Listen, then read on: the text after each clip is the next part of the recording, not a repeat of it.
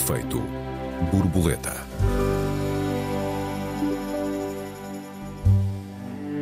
Férias são para muitos sinónimo de descanso, praia e família, mas será mesmo assim para todos? Desde quando e até que ponto? Bem-vindos ao Efeito Borboleta, eu sou o Joel Neto. Eu sou a Raquel Varela, bem-vindos. Olá, Joel. Olá, Raquel, boa tarde. Raquel, tu és de férias longas ou de férias curtas? Quantas vezes por ano vais de férias? Olha, eu, na verdade, gostava muito de ser de férias longas, mas há, há, muitos anos que não consigo cumprir esse objetivo. Por acaso, o ano passado conseguimos pela primeira vez uh, tirar quase três semanas. Ou seja, na verdade eu tiro férias e tiro férias no tempo que me é legalmente atribuído, mas acabo sempre por trabalhar em parte das férias. E o ano passado conseguimos eh, realmente tirar, assim, penso que foram quase três semanas, já não me lembro bem, fora daqui, porque eu adoro aquele ter, há um verbo francês que é de paiser, que é uhum. sair daqui, ir para outro país, sair do nosso. Não é só sair no sentido de sair do país, é hum, nós cortarmos com a nossa, com a nossa rotina, com a nossa vivência, com os nossos hábitos. Um, uhum e foi eh, eh, foram muitos anos sem fazermos isso, tanto tempo, e ficámos com a sensação que precisávamos ainda de mais uma semana ou duas. E eu fico cheia de inveja dos meus colegas do Norte da Europa, porque têm seis, sete, às vezes até oito semanas de férias. Isso é muito comum no Norte da Europa. De facto, nós trabalhamos até à exaustão em Portugal, e mesmo as pessoas como eu, apaixonadas pelo trabalho, sentem que uh, há momentos em que é preciso parar. Mas noto cada vez mais que. Quer dizer, eu estou aqui a queixar-me que tirei quase três semanas de férias fora e isso é. Muita gente deve-me estar a ouvir a pensar que eu me estou a queixar de uma vida ótima. Exatamente, olha a burguesa. Quando... Exatamente, aquela burguesa. Pai, como no 25 de Abril, lembro-me da minha mãe contar uma cena que ela pertencia lá a um partido de extrema esquerda e a certa altura chamaram, eh, não sei se um colega dela ou o que é, que tinha um pedacinho de, de uma erva mal cortada e, e, foi lá alguém que disse que aquilo era um relevado pequeno ao burguês. e, e, eu já estou assim, não é? Que, que, um, que aristocracia, que privilégio aristocrático tirar quase três semanas de férias fora do país. Uhum. A verdade é que quando nós olhamos para as estatísticas, eu penso que mais de 25% dos portugueses não conseguem tirar férias uhum. uh, fora de casa. E eu diria, uh, e aí vale a pena a gente neste programa discutirmos o que é que significam mesmo as férias. Eu diria que uma boa parte dos portugueses, quando tira férias fora de casa, leva o trabalho atrás, não hum. só o trabalho. Um, o trabalho regular, mas leva um trabalho que a mim era particularmente infernal quando eu era quando os meus filhos eram pequenos. Uh, eu chegava ao final das férias completamente exausta, ansiosa por férias, porque nós tínhamos e temos uma casa de família de férias. Isso é uma coisa que assim que eles cresceram eu garanti que nunca mais ia fazer, que era uh, passar as férias na casa de família, uh, onde se cozinhava, onde se... e mesmo que seja dividido por todos, porque não, não posso queixar disso, todos fazíamos. Mas, mas para mim isso não é férias, quer dizer, para mim férias é uma coisa em que eu realmente não lavo um prato, uh, não tenho obrigações absolutamente nenhumas, não tenho. E quando vejo os parques de campismo, as casas alugadas, eh, pessoas sem ajuda nenhuma, que no fundo vão, sobretudo aqui as mulheres, é bom dizer, cozinhar, uh, lavar, estender roupa, só que vão fazer isso em frente à praia, chamam-lhe férias. Eu confesso que tenho uma certa dor no coração, porque hum. eu acho que nós ainda estamos muito longe do que é que é um verdadeiro conceito de férias. Hum, é verdade. Uh, e é não verdade. sei se a maioria das pessoas não pode só fazer este tipo de férias. E tu, hum. como é que se faz férias quando se vive mais ou menos num estado de grande descanso? e de grande uh, simpatia com a natureza. Essa, essa é uma ilusão. Eu, eu, antes, de vir viver, antes de vir viver para os Açores, olhava para, para a vida que tenho hoje, ou para a quimera da vida que tenho hoje, como uma, um, um grande descanso, como tu lhe chamaste. mas provavelmente nós adaptamos-nos ou desadaptamos-nos ou, ou de, de alguma maneira fazemos-nos àquilo que que existe e, e, ainda que vivendo neste, neste lugar rodeado dessa, dessa, daquilo de que queria estar rodeado e com a rotina que queria ter, a verdade é que continuo a sentir-me muitas vezes cansado e a precisar de férias. Um, e tu levantas, entretanto, uma série de questões na tua, na tua primeira, primeira intervenção que, sobre que eu gostava de, de, de falar. Uh, mas, mas se calhar começava por, por fazer um pouco de história. Hoje faço eu o papel do, do historiador. Vale a pena uh, dizer que as férias são uma ideia que só começa a democratizar-se de alguma maneira depois do 25 de Abril. Grosso modo, até à chegada da democracia, as férias eram apenas para os ricos, talvez um pouco para alguma classe média, mas que, como nós sabemos, era, era muito residual em Portugal, em particular em Portugal. Isto apesar de já haver subsídio de férias desde 1937, seguindo aliás o, o exemplo da França, eh, que criara a legislação nesse sentido eh, em 1936, mas é evidente, eh, só existia subsídio de férias para uma parte da população, ou para a parte da população legalmente empregada, e que, como sabemos, era bastante reduzida. Uh, aliás, a Convenção uh, da Organização Internacional do Trabalho, uh, que recebeu o número 52, aquela que, que, que, incide sobre o direito a férias pagas, é de 1936, portanto ainda não tem 100 anos.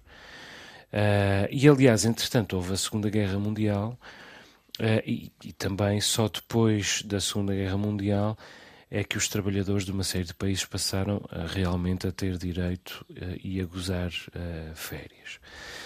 Entretanto, a Declaração Universal dos Direitos do Homem uh, de 1948 afirma no artigo 24 que, e cito, toda a pessoa tem direito ao repouso e aos lazeres, especialmente a uma limitação razoável da duração de trabalho e a férias periódicas pagas, isto depois é replicado na Constituição da República Portuguesa, mas o facto é que em Portugal a maior parte dos trabalhadores continuou até 1974 sem férias, ou no máximo com oito dias de férias, um, fim, ao fim de, de cinco anos de, de bom uh, e efetivo uh, serviço.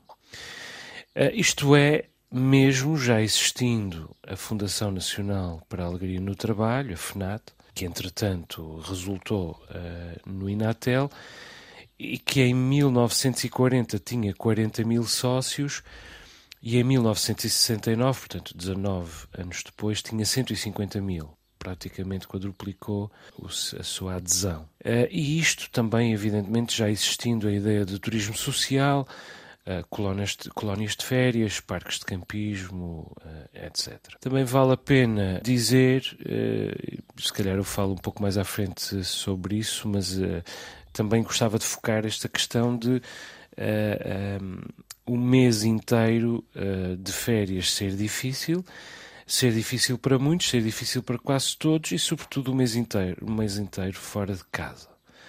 Apesar disso, uh, aconteceu a partir dos anos 80, com, sobretudo a partir dos anos 80, com a disseminação do trabalho uh, entre as mulheres, do trabalho pago, isto é, um, sem o qual não havia dinheiro para a família uh, ir de férias, e depois também com, com a, de alguma maneira, desenvolvimento e alguma democratização dos transportes, a partir daí começou a haver algum hábito de alguns portugueses uh, irem de férias durante uh, mais tempo, mas a verdade é que ainda falta esse hábito. Para muito mais gente do que nós às vezes pensamos aqui nas nossas eh, bolhas urbanas e mesmo nas nossas bolhas rurais, como é o caso da minha, o Portugal que, que não vai de férias uh, continua a, a, ser imenso. Eu gostava também de falar um pouco sobre isso, mas calmo por agora um bocadinho, Raquel. Eu, eu estava a ouvir falar da França e também da Segunda Guerra Mundial, porque muitas vezes nós atribuímos, aliás, eu comecei por falar disto, de, das conquistas no norte da Europa. As conquistas no norte da Europa não foram, foram conquistas, não foram dádivas. Uhum. Nós estamos a falar a França revolucionária em 1936, são mais de 800 fábricas ocupadas durante o chamado período da Frente Popular, e uma das formas de convencer os trabalhadores a largarem a ocupação e a autogestão foi as férias pagas. Uh, e, portanto, há aquelas imagens da França de pela primeira vez os trabalhadores vão uh, encher as praias, uh, aquela imagem que depois vai marcar muito o turismo do pós-guerra. E no pós-guerra, nós estamos a falar dos países onde foram conquistados direitos, foi os países onde foi a Segunda Guerra Mundial e a resistência à Segunda Guerra Mundial, ou seja, foi preciso os capitalistas apanharem um susto de morte, que era a Europa colapsada e, os, e as suas propriedades colapsadas e os seus trabalhadores armados, na forma de soldados, para cederem nessa questão. A verdade é que essa cedência foi lenta e muito transitória, porque nós hoje, quando olhamos para a grande, grande parte da força de trabalho chamada precária precárias são os contratos, as pessoas não deviam ser precárias, não é? mas grande parte destas pessoas não tem subsídio de férias, porque vive uh, segundo umas, uns eufemismos que os Estados vão arranjando como empresário em nome individual e outras coisas. E depois há outra grande parte que, apesar de ter um contrato protegido e se enquadrar dentro do chamado trabalho digno da Organização Internacional do Trabalho, tem que levar o trabalho porque as pressões são enormes e porque as responsabilidades são enormes e porque de facto um, há, há, um a fazer o trabalho de três. Uh, e isto gera, eu acho que isto gera uh, grandes problemas e, sobretudo, nós precisamos de, uh, de para trabalharmos bem com qualidade, precisamos de desligar. Precisamos de desligar o botão, precisamos de momentos de ócio, precisamos do nosso, do nosso cérebro vazio, de não ter que ir a correr uh, andar sempre a correr atrás do prejuízo, como se diz, não é? De, de, ter momentos em que realmente relaxamos e descansamos, inclusive é para uhum. poder criar, quer dizer, não vejo como é que pode haver criação sem ócio ou tédio, como quiserem chamar, aborrecimento. Às vezes, meus filhos, agora é menos, porque já tenho uma idade que eu não, não tenho como controlar isso, mas em pequeninos diziam que estavam aborrecidos. Eu disse: ótimo, ainda bem, estar, estar é, aborrecido. É, é, a mãe da criação, o aborrecimento. É ótimo. É? Seja, a quantidade de coisas que vocês podem imaginar aborrecidos e criar é. é verdade. É, e tenho às vezes colegas meus que dizem: eu não consigo escrever estou, e eu digo, pá, tira três dias, descansa e vais voltar ao papel e isso hum. sai tudo. E uma delas até me disse, fez isso e que resultou, porque as pessoas não podem estar sempre na velocidade máxima, não é? Claro. Tu há bocadinho estavas a, a falar do subsídio uh, de férias, as pessoas que não têm subsídio de férias. Nota, eu não tenho subsídio de férias, sou aquilo que se chama um precário e vou de férias. Mas há muitas pessoas que têm subsídio de férias e não podem ir de férias. Isso é uma Portanto, grande o, verdade. O subsídio de férias não é. Um, não resolveu. Não é um seguro de eh, férias, sim. Não sim. é um seguro de férias, nem, não resolveu este problema. Eu conheço bem as pessoas que não vão de férias, muitas pessoas. Eu vivo numa freguesia pobre da região mais pobre do país, não é? Uma das mais pobres da Europa. Eu diria que pelo menos metade dos meus vizinhos não vai de férias uh, para lado nenhum. Pelo menos metade, se não mais e que, aliás, acontece um pouco por todo o país, no chamado interior, uh, mas até nas grandes cidades, uh, nos bairros suburbanos, mesmo nos bairros tradicionais, às vezes no nosso próprio prédio, quando, quando vivemos nelas. O que é que fazem os meus vizinhos uh, nas férias? Bom, às vezes não fazem nada.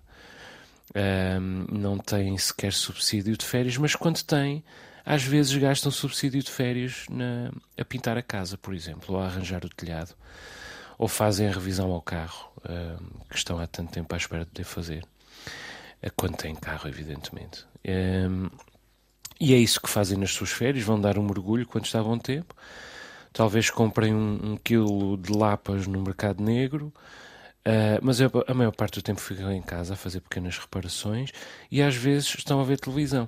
Na melhor das hipóteses, trabalham nas festas de verão das, das suas aldeias, das suas freguesias, uh, sempre convivem e desopilam um pouco, trabalhando, mais uma vez. Uh, iam descansar qualquer coisa, é evidente, mas com certeza não recuperam física e psiquicamente como, como precisam. Uh, e eu acho importante que não nos esqueçamos deste, deste Portugal, porque é um Portugal do tamanho do nosso, pelo menos. O Portugal dos, dos privilegiados, e na verdade é maior. Uh, e é mais do que o Portugal que decide as eleições é, é o Portugal é, das pessoas, das pessoas que, que deviam ser como nós é, e, na verdade, é, não podem. Raquel, nós estamos a chegar à, à final da primeira parte, já voltamos. Para já, a música, com uma escolha minha desta vez, Many Rivers to Cross de Jimmy Cliff. Até já. Até já.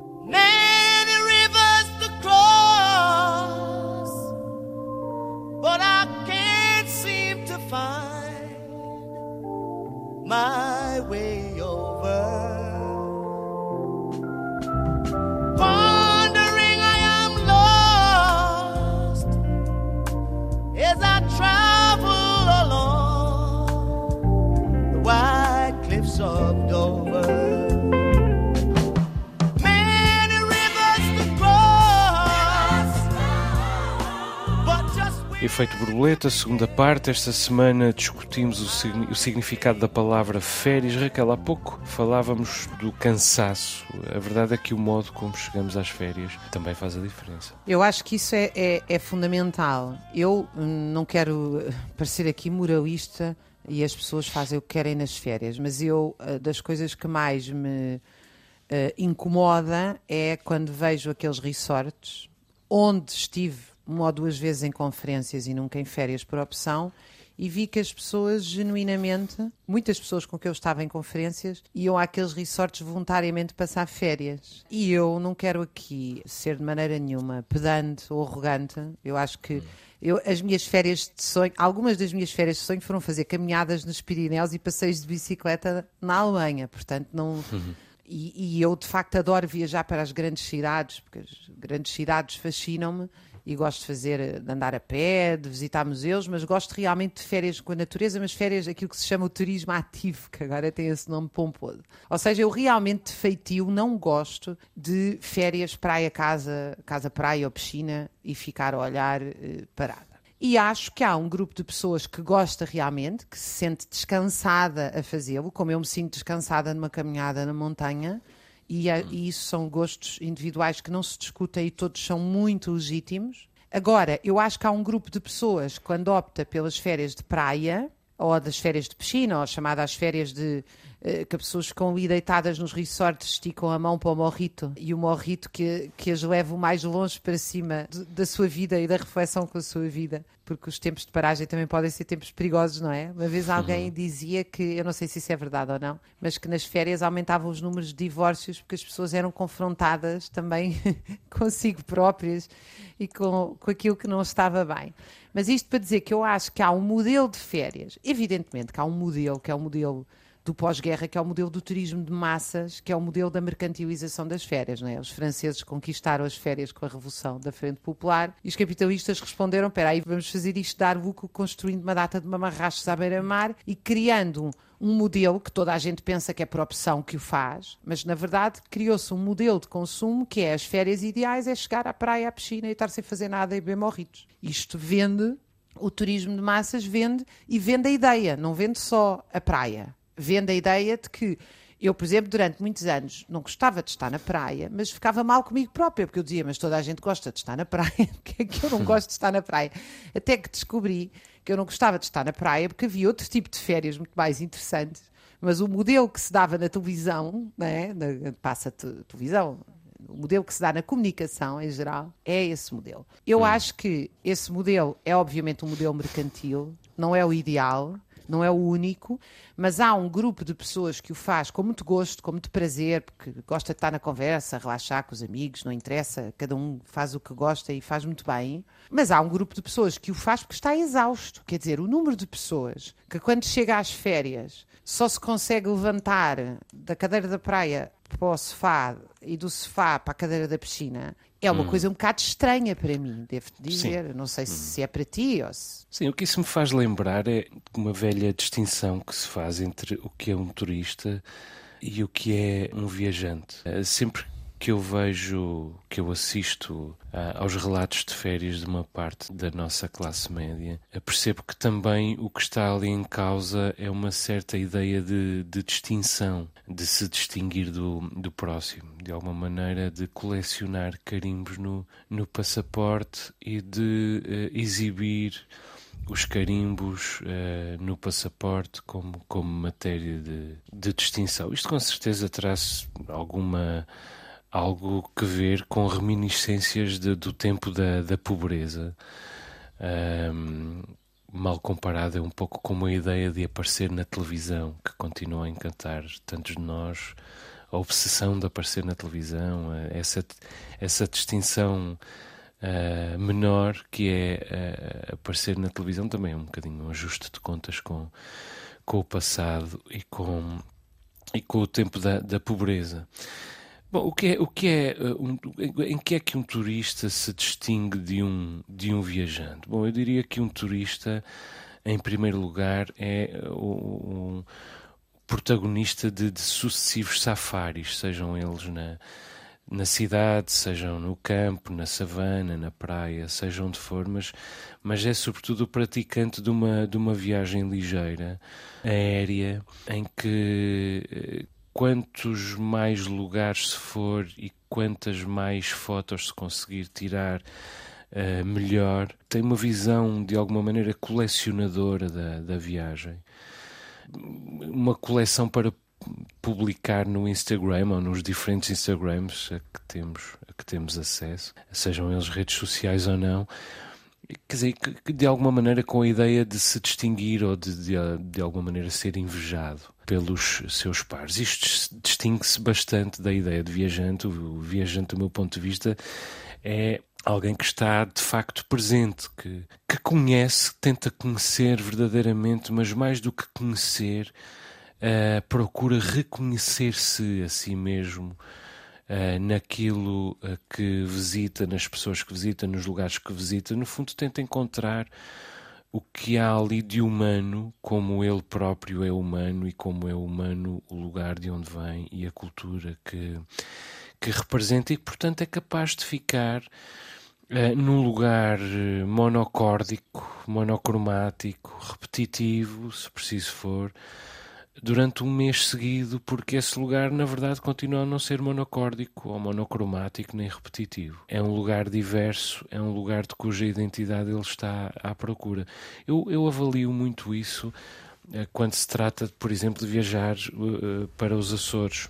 Uh, há pessoas que me, me, dizem que vêm aos Açores ou me fazem perguntas sobre os Açores porque vêm de férias, e eu confesso que acabo sempre por distinguir muito claramente entre as pessoas que vêm, por exemplo, uma semana e ficam apenas numa ilha, ou mesmo duas semanas numa ilha, ou aquelas que vêm três ou quatro dias e querem conhecer três ou quatro ilhas nesses três ou quatro dias. É evidente que não conhecem uh, coisa nenhuma em três ou quatro dias, passa o tempo no nos aeroportos a, a correr de um lado para o outro e a tirar eh, fotografias uh, muito rápida e, e, e, ligeiramente. E eu acho que isso, isso define uh, claramente dois, dois tipos de, de viajantes. Eu também já viajei a correr, já atravessei os Estados Unidos numas férias, já, já percorri a Europa de Leste noutras, mas confesso que isso foram muito mais aventuras do que, do que férias. Cheguei, cheguei sempre exausto e, e aquilo que trouxe foi muito mais um mosaico do que, do que propriamente uma identidade, Raquel. Olha, eu só sou menos, uh, talvez, sou mais otimista que tu numa questão, eu acho que, quer dizer, eu tendo mais a justificar essas atitudes pelos comportamentos sociais e não tanto pelas atitudes individuais. Mas tu colocas o eixo numa questão que é importante. As pessoas têm alguma capacidade de escolha. O problema é que essa alguma capacidade de escolha depende da cultura, depende das comunidades, da família. Mas é verdade que às vezes, não, é, não às vezes quando existe essa capacidade de escolha, não há uh, uma cultura social que atue. Sabes que eu, um, nós ano passado fizemos uh, pela primeira vez uma viagem de bicicleta, que íamos com outro casal, e isso é uma coisa que eu recomendo vivamente, ou seja, viajar com amigos é muito bom. E portanto, iam os nossos, os miúdos deles, criou-se um ambiente absolutamente maravilhoso. E a nossa viagem foi à volta do Lago Constança, 200 e tal quilómetros, de bicicleta. E o hotel levava-nos até às nove da manhã, a gente entregava a mala e depois íamos com a bicicleta alugada, com os mapas, e, portanto, sem carros, sempre à volta do lago e tínhamos desde crianças pequenas a adultos e jovens. Portanto, parávamos para comer, parávamos para nadar, parávamos para beber cerveja, parávamos para, para, fazer xixi, parávamos para comer outra vez, parávamos para a cesta e fazíamos cerca de 30 a 35 km por dia, saímos da manhã, chegávamos à tarde e foram das férias mais inesquecíveis da minha vida e todos nós temos esse, essa ideia. E quando eu digo, vou, vou aqui dizer, não, não, vou dizer empresa nenhuma, mas nós pagámos 500 euros por pessoa e as crianças metade, com os hotéis incluídos e com a bicicleta. Ou seja, as pessoas quando pensam, pensam, ah, mas isso é uma coisa completamente incomportável.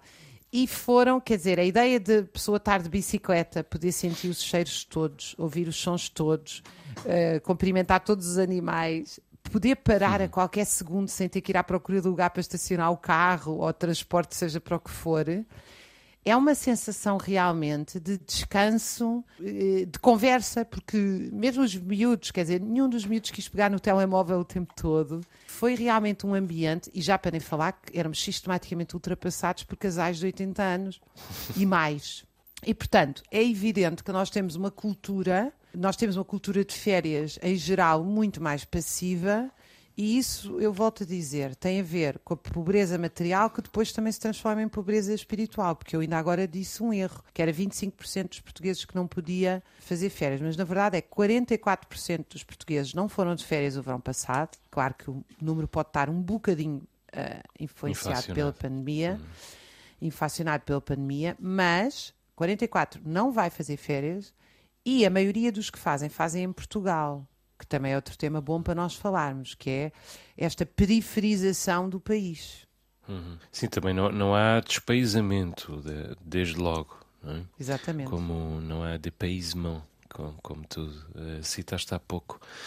Um, está, tu estavas a falar nas férias uh, baratas um, e isso também tem o, o seu quê de, de, de, geracional, não é? Esta nova geração, aqueles que são os, os millennials, digamos assim, a geração a seguir à nossa, apesar de nós não sermos exatamente da mesma idade, um, tem o, o, mundo um bocadinho como o seu, o seu quintal, tem um, um entendimento da geografia completamente diferente daquele que, por exemplo, a minha geração a tinha, apesar de, de eu ser provavelmente da primeira geração a viajar como tu, não é? Viajar com com regularidade e, e, geração de classe média e mesmo média baixa a viajar com alguma uh, regularidade. Apesar disso, uh, os jovens da, das gerações seguintes, sobretudo os millennials, não é? viajam com muito mais regularidade, sobretudo têm uma ideia da geografia bastante distinta da nossa. Eu vejo, vejo pela Marta, minha mulher, que é, que é, que é mais nova, a ideia de ir à Tailândia não é como a Tailândia ou a Malásia, não é a mesma ideia que, que, que, que a minha. Uh, ou seja, para ela é mais, é mais fácil, acessível e circunstancial ir, ir ao Extremo Oriente, desde logo porque também não precisa de tanto dinheiro. É? É, mais facilmente ficará num sítio modesto do que, do que eu ou do que as pessoas da minha geração, embora eu já esteja muito aculturado também desse ponto de vista, mais facilmente ficará num sítio modesto, comerá em, em sítios uh, mais baratos. É mais típico da minha geração e, e, mais ainda da geração anterior à minha, das gerações anteriores à minha, que gasta-se dinheiro nas férias. É suposto gastar-se dinheiro. Custa caro, mas estamos de férias e, portanto, não se pode olhar a gastos. Portanto, isso também nos, nos distingue bastante. Embora, claro, eh, a geração, essa geração millennial, seja também aquela que, eh, em grande parte, faz férias para ser invejada e para publicar eh, no, no Instagram e depois fotografa-se a pensar. Olha eu aqui a pensar enquanto alguém por acaso me tirou aqui uma fotografia a pensar diante desta magnífica paisagem. E há nisso tudo uma, uma ligeireza e uma inconsequência bastante significativa. Seja como for, eu acho que o tipo de férias que se faz qualifica uh, as pessoas uh, e também qualifica as fases da vida em que se está. Por exemplo, eu e a Marta este ano não vamos uh, de férias, vamos apenas um fim de semana de lua de mel, já agora, posso dizê-lo, mas vamos apenas uns dias porque, como a Marta está grávida, não queremos estar longe do, do sistema de saúde, nem podemos uh, também estar a cansá-la uh, demais. E, portanto, uh, o momento da vida em que se está, o ano específico ou as circunstâncias em que se está, também fazem a diferença, evidentemente, no género de férias que, que, se pode, que se pode escolher. Raquel? Antes de mais, eu tenho que fazer aqui uma interrupção para celebrar o nascimento desse bebê e, e o vosso casamento e a vossa felicidade. É um Muito obrigado, gosto. Raquel. Eu sou uma fã incondicional de rituais e de rituais de amor e felicidade. Acho lindíssimo. É. Claro, as nossas, as nossas eh, opções são muito marcadas pelos nossos limites e pelas nossas possibilidades, mas deixa-me dizer-te que, não querendo aqui fazer a apologia da mochila, eu nunca viajei de mochila nem nunca acampei. Acampei uma vez e sofri imenso. A minha mãe, aliás, fartou-se rir, disse que eu ia odiar acampar e, e assim foi. Ela jurou que, me que não me ia buscar e ao final do terceiro dia de eu chorar compulsivamente, eu tinha 15 ou 16 anos, ela aceitou ir buscar-me. Foi uma experiência absolutamente horrorosa.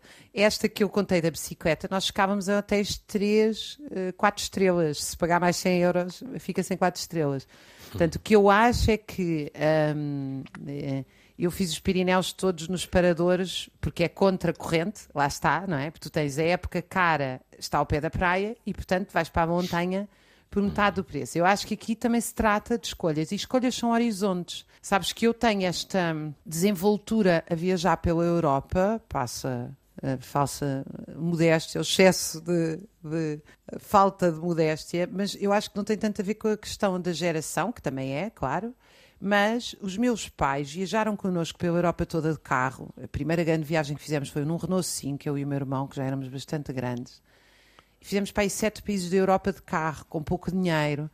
Ah, e aquilo foi maravilhoso, porque nos abriu as portas. O Depaisé também é. Nós nos encantámos pelos outros países, pelas outras culturas, temos empatia, estamos abertos a provar o que não conhecemos, estamos abertos a, a falar com as pessoas. Cada vez mais o turismo é um turismo de massas que não permite esse contacto. Mas eh, nós podemos ir para outro país. Eu diria mais, uma vez o- o Aquele, agora estava a passar, o Hermano Saraiva tinha um programa de televisão e ele dizia que todos os alunos deviam poder ir à Grécia durante a sua formação no liceu. E as pessoas na altura acharam aquilo muito estranho e eu achei o máximo essa exigência vinda de um homem conservador. Eu acho que toda a gente devia ter direito a ir ao estrangeiro, conhecer o estrangeiro, passear no estrangeiro. Sair daqui, ficar aqui, não nos vai fazer bem nenhum. Eh, nós podemos ter, porque há, há uma certa onda mundial conservadora, às vezes é conservadora de esquerda, mas é conservadora, que é a ideia de que no ninho, no espaço pequeno, na aldeia, é uma coisa, é uma reação ao capitalismo que é uma espécie de reação romântica ao lá século XIX. É a ideia de que se nós ficarmos no nosso cantinho, nós vamos ficar protegidos da corrupção, dos males do mundo, da cidade industrial. O mundo é um lugar eh, que tem hum, tanta coisa para conhecer, para nos encantar, e não ter dinheiro para sair, ou ter dinheiro e não querer sair, são do- dois momentos de pobreza. Como é, por exemplo, ir passar férias a um resort em que não se sai do pé da piscina, que, onde ainda- ainda por cima há um animador na piscina a tocar eh, rumba e salsa aos gritos desde as 10 da manhã até às 10 da noite. Suspendia já as férias. Mas que é uma coisa não muito diferente eh, de, por exemplo, eh, estar de férias com uma família com, com que não nos damos bem, por exemplo, também.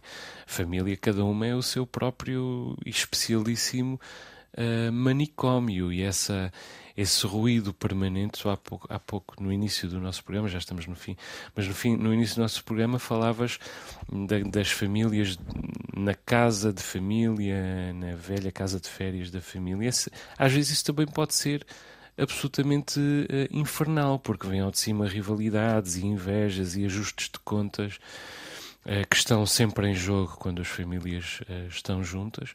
Isto para além, para além do trabalho, como dizes, e muito bem. E no meio de todo esse ruído, muitas vezes também a mim pessoalmente é muito eh, difícil descansar, Raquel. Nós temos só 20 segundos, não sei se queres aproveitar para. Só 20 segundos para te dizer que eu acho que grande parte dessas férias em segundas casas também foi moldada, como tudo o que nós estamos aqui a falar, não por escolhas, mas por eh, escolhas que nos são muito pouco alheias, que é Houve de facto um programa de financiamento em Portugal da compra de casa com juros baixos que levou a que uma parte importante da população tenha comprado uma segunda casa com a noção de que eh, o, fina- eh, o- eh, o investimento na segunda casa é- era um investimento possível. Isso levou a que muita gente condicionasse as suas viagens à existência dessa segunda casa. Ou seja, o o que eu quero chamar a atenção é que os nossos modelos de vida frequentemente têm a ver com modelos sociais sobre os quais nós temos menos, menos escolha e menos liberdade. Quer dizer, claro que temos sempre liberdade de não comprar a segunda casa, mas há uma cultura que leva a este modelo de férias e se calhar essa cultura não é a melhor. Afinal, nós precisamos todos de uma série de duas, três casas, todos, estou a dizer, obviamente a classe média, o que sobra da classe média. Muito bem, já lá vão os 20 segundos. Raquel, à disposição dos ouvintes, o e-mail efeitoborboleta.rtp.pt. Saímos com uma escolha da Raquel, desta vez a Vava Inova de Idir. O efeito borboleta volta para a semana. Até lá, um beijinho, Raquel. Que é um músico ouvintes. da Cabila da, da Argélia, maravilhoso. Até para a semana aos nossos ouvintes. Um beijinho para ti.